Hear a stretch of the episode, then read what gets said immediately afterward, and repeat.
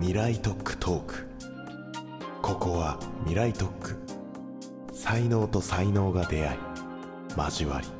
新しい都市の形を創造する場所。こんにちはオフトピックの草野美希です。三井不動産の淡谷隆夫です。この番組はさまざまな領域の専門家をお呼びして未来に必要な産業基盤これからの年の可能性を探っていきます引き続きゲストは縦型ショートドラマ専門クリエイター集団ごっこクラブの執行役員中井宏樹さんです。よろしくお願いします。よろしくお願いします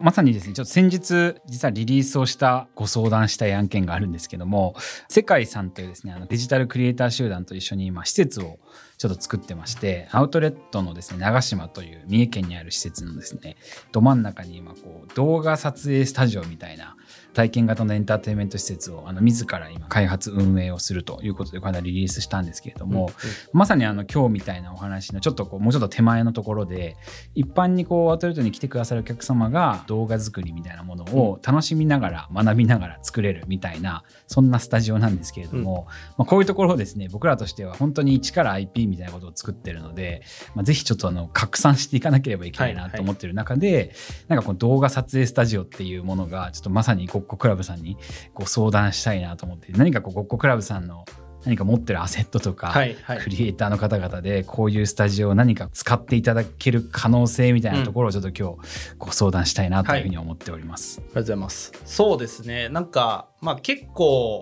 いろんなやり方はある一方ですごい難しさもあるなとは思っていて、うん、やっぱりなんかいろんな人が使うとかいろんな人が使いたいと思うっていうところの源泉はまあ、まず体験価値だと思うんですよね。うん。そこを体験した時にすごく楽しい。でも知られてないから動画を通して知らせるみたいな、まあ、そこの構図はすごく大事かなと思っていて、めちゃくちゃ体験価値高いんだけどあんまり人に知られてなくて人気がないみたいなところはめちゃくちゃまずは相性がいいと思ってますと。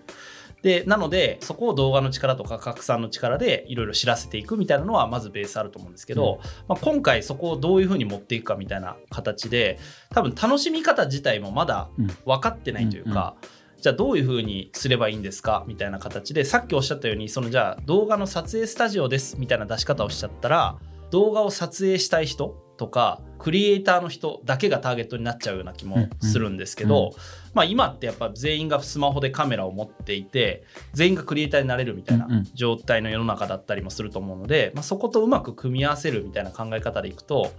まあでも友達とじゃあ例えばねアウトレットに行った時に何がしたいかってまあ本当に買い物だとは思うんですけどその合間でアウトレット来たようであったりとか、うん、アウトレット来たみたいなことを友情の証としてじゃあ写真に残してそれをじゃあ SNS に上げるみたいなのはまあ今までよくある形だと思うんですけどその辺りのこととうまく組み合わせるとか、まあ、なんかそういう形を使っていかないとクリエイターがターゲットですみたいになっちゃうので、まあ、まずなんかそこのターゲット設定というかどういう人に使ってもらいたいかみたいな形とどういう人にどういうタイミングで使ってもらいたいかみたいなのを議論しながら決めるというか仮説だと思うんですけどどこまでいっても、使われそうなユースケースを定めていくみたいなのがめっちゃ大事だなと思います、ね、めっちゃ相談っぽくなっちゃってますけど、はいはい、まずねクリエイター疑似体験っぽいものをエンタメ化しちゃおうみたいなことなんですけど、はいはいなんかこういうところで一つこう舞台っていうか、施設を舞台に作ることをごっこクラブさん自体がワークショップ僕教えていくとかあ、はい、なんかそういう可能性もあったりするんですか？あもうめちゃくちゃあると思ってますね。僕らもそういうこうドラマに興味があるとか、まあ、そういう人たちをどんどん増やしていきたいと思ってますしまあ、そこってこう真似すればいいコンテンツができたりとか、まあ、そこを僕らがナレッジをシェアすればいいコンテンツができたりって結構あるんですよね、うん、実際になんか僕らが出してるコンテンツとかを完全に真似て学校で撮ってる高校生とかがいるんですけどそれでも本当に200万とかバズってるんですよ。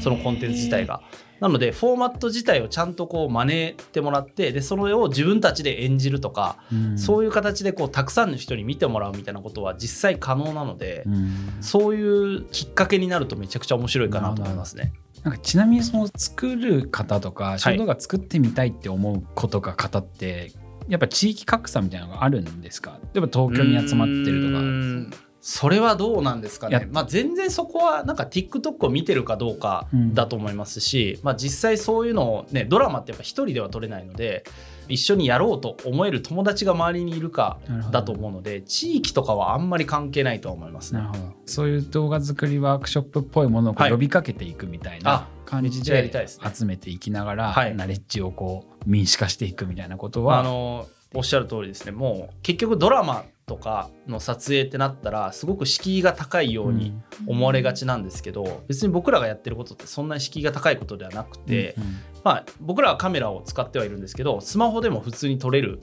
ようなものですしカット割りの考え方とか、まあ、どういうテンポ感で作っていくと見られるのかとか結構撮影の技術とかナレッジみたいなものはたくさんあるのでそこをお伝えしていくだけで結構動画のクオリティは上がっていくと思いますしそれをじゃあ次自分たちで脚本書いて自分たちでやってみようみたいなことをのきっかけになればまた一人なんかクリエイターが増えるというか、うん。日本でクリエイティブをやりたい人が増えていくみたいなきっかけになるので、うん。そこはもう本当にめちゃくちゃやりたいですね。じゃあお願いしていいですか、はい、やりましょう。ありがとうございますでも本当今回お話聞いてこう制作の裏とかどうやって作ってるんだろうっていうのは私自身もすごい気になったので、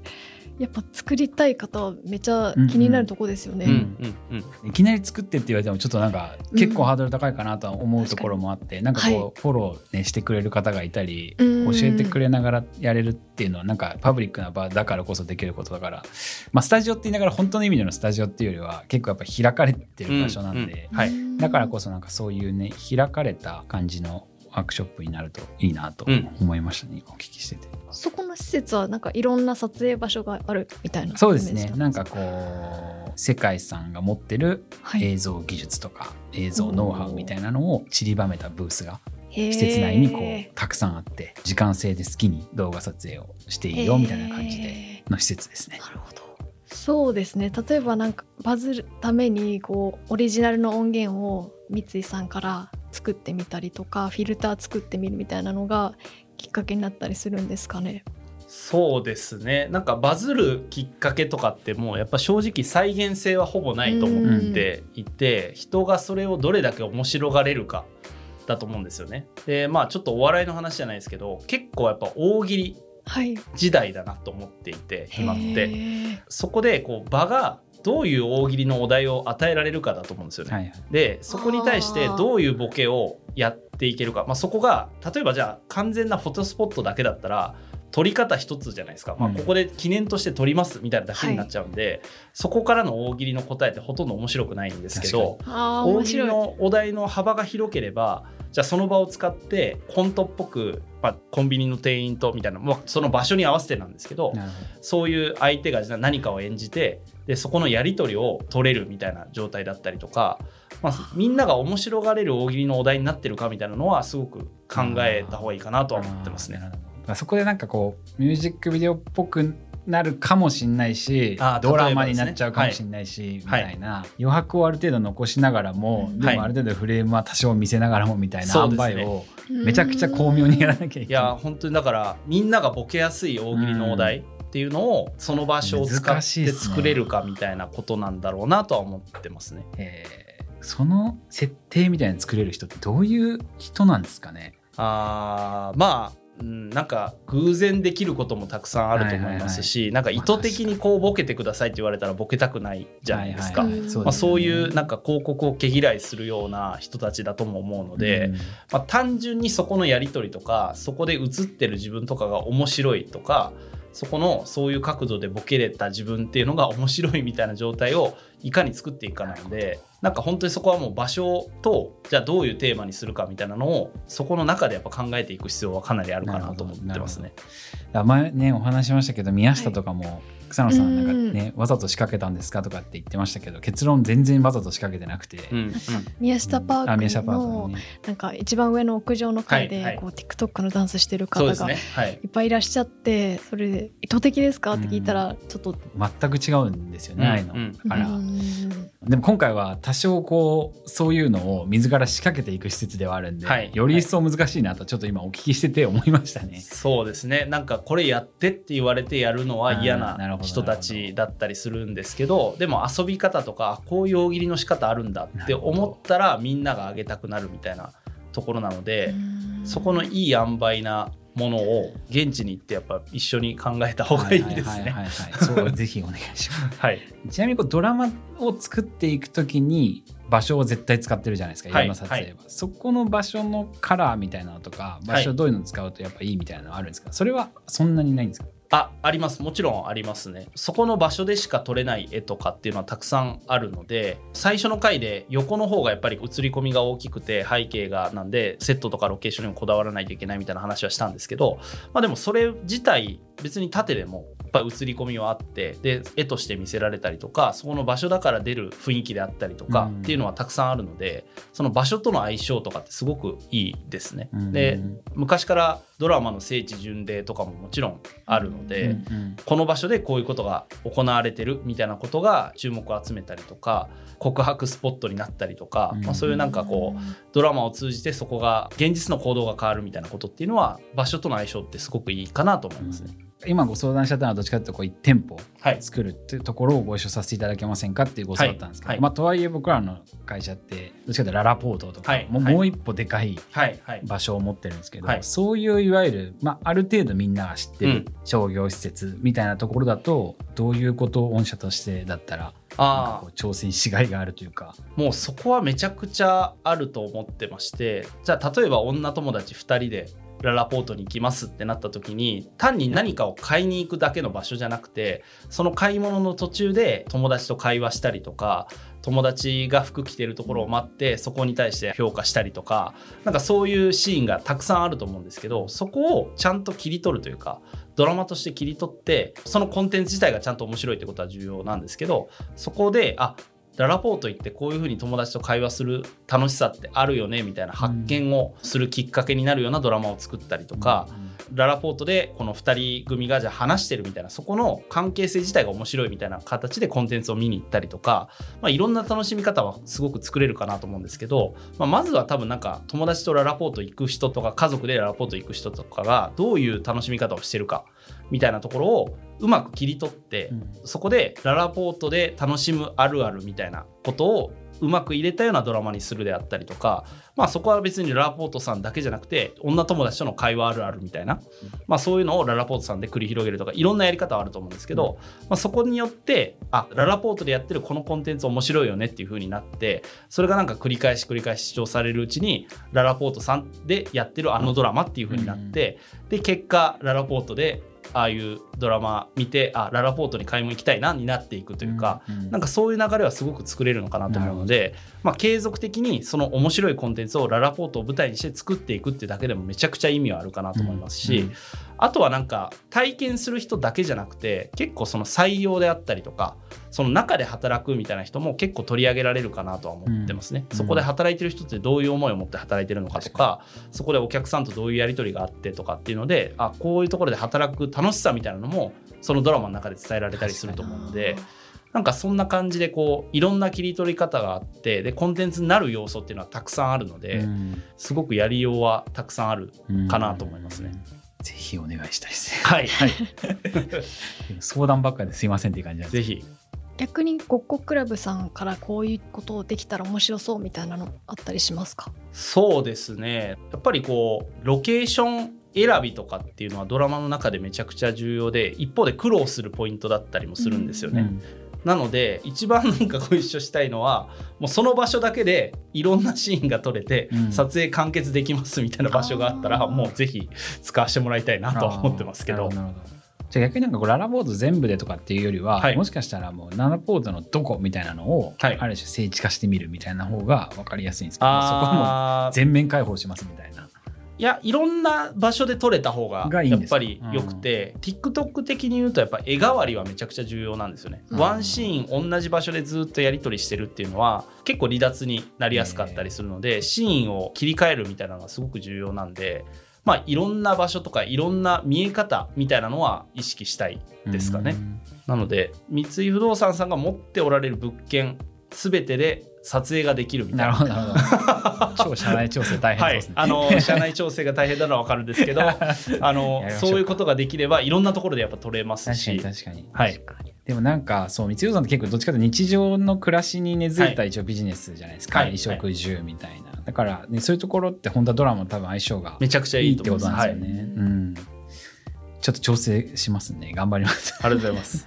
いやなんか今ね街づくりとかで目指されてることとかって、うん。まあ文字とか、まあ、そういうもので定義はしていくと思うんですけどじゃあ実際に人がどういう風な流れで使っていくとかどういう風な使い方をしている人たちが理想なのかって多分皆さんも定義していきながら街づくりとかはされてるのかなって普通に想像してるんですけどそこをなんかドラマで描いていくみたいなことはできるので、うん。それはなんかコンテンツを持ってるクリエイターのチームと企業さんが連携する意味というかそこをちゃんとストーリーで伝えられるみたいなポイントだと思うんで、うん。そんな連携はすごくしたいですね。まあ、全物件で使うっていうのはもうめっちゃハードル高いと思うんで、まあ、こことここは使っていいよぐらいのうん。感じとか、うん。まあ本当になんか全てそれを完結させられるみたいなことはできると思います。ね。確かにあここも三井不動産だったんだみたいな、うんうん。視聴者的には発見があって面白いかもしれないですね。いやもうめちゃくちゃそうですね。だから僕らのドラマは全て三井不動産さんにサポートいただいて撮ってますみたいな。なんかそういうクリエイターの支援の仕方とかって結構あの面白いあるのかなと思ったりします。確かになんか面白いですよね。そういう新しい競争方法っていうかクリエイターとの。まさにまあ、あとは本当ぜひ企業のブランディングをそうですね。はい。ありがとう会社全体でも本当やってみたいなと思いましたね。ございます。場所の良さをちゃんとその中で出していけたらと思うんで、じゃあ最後お聞きしたいんですけれどもショート動画みたいなものがもっともっと普及した先にどんなこう都市の未来があると思われますか？めっちゃ難しい質問ですよね。難しいです。そうですね。なんかまあショートドラマが普及するとか、まあそういうこととかはまあねこの市場自体の話なんでなんですが、まあ、都市とか街とそのクリエイティブなものの融合みたいなものはやっぱり今後もどんどん起こっていくと思いますしなんかコロナになってやっぱこうリアルとか場所を持ってることの価値ってより上がってると思うんですけど、それやっぱデジタルの中で今まで完結してたコンテンツの視聴っていうのが例えばリアルと融合することによってその現実の行動が変わったりとか、まあ、そういうことって普通に面白いですし、うん。なんかそういう体験自体がリアルでしか体験できないものにどんどんなっていってると思うので、うんうん。そういうようなアクションとかが起こせるようなきっかけになるようなコンテンツをすごく生み出したいなみたいなのは思ってますね。うんなんかこういうのを考える時に結構僕考えるのがマッチングアプリとかの話なんですけどマッチングアプリって本当になんか人の結婚観とか恋愛の仕方みたいなのめっちゃ変えてると思うんですよ。なんかああいうことがやっぱインフラにどんどんなっていって、うんそれによって結局カップルが成立して、うん。日本でね結婚する人が増えていってみたいなことってすごくあると思っ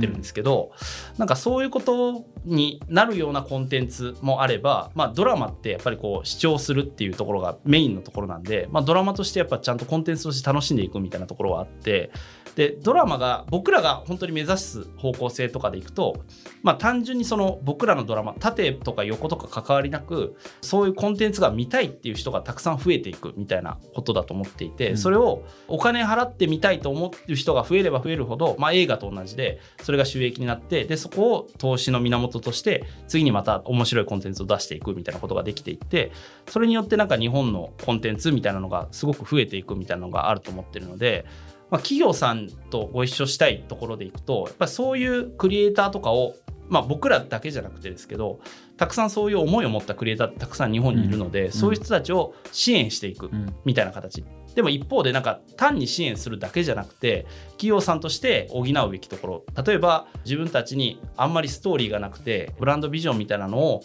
単に言ってるだけでは伝わりにくいとかうん。スポーツの協賛とかも同じくだと思うんですけどスポーツを通してそういうこうベネフィットというかどういう思いかっていうのをより伝わりやすくするみたいなことってたくさんあると思うんですけどそれと同じような形でクリエイターを支援することによってそのクリエイターが目指している世界観であったりとかそのクリエイティブっていうものを企業さんのブランドとうまく結びつけてうまく伝える媒体にしていくとか、そこをうまくコラボしていく競争していくみたいなのが今後なんか僕らもそういうような形で企業さんとご一緒したいですし、日本のクリエイターをそういう形で支援していくことによってより良い日本のクリエイティブが生まれていくと思うので、そんな関係性とかがうん。企業さんと築けるといいかなっていうのは思ってますね。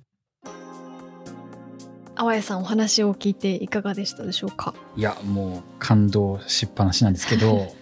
まあでもねこの未来特区っていうものは事業競争がテーマになってるんで今中谷さん側はゴーコクラブさんのプロデューサーとしていろんな企業をやってくださってますけど、まあ、企業側にもそういうプロデューサーがもっとどんどん現れていく時代になってくると思うんで、まあ、僕はどっちかというと大企業で三井不動産側にいる人間なんでそこのこうある種のプロデューサーっぽくなっていけばもっともっとクリエイターの力が生きてくるし、まあ、結果それが三井不動産のためにもなると思うんで、まあ、そういう動き方をしたいなというふうに改めて思いました。私もすごいお話聞いて制作のお話とかすごいなっていうその継続して改善し続けられるっていうのが本当にすごいなって思ったところとやっぱりクリエイターを信じることっていうのが一番すごく聞いてる方にも伝えたい私からも伝えたいなっていうか、すごいいい言葉だなっていうのは思いましたね。ここまでお聞きいただきありがとうございました。番組への感想はハッシュタグ未来トークトーク。未来トークは漢字、トークはカタカナでツイートしてください。次回もお楽しみに。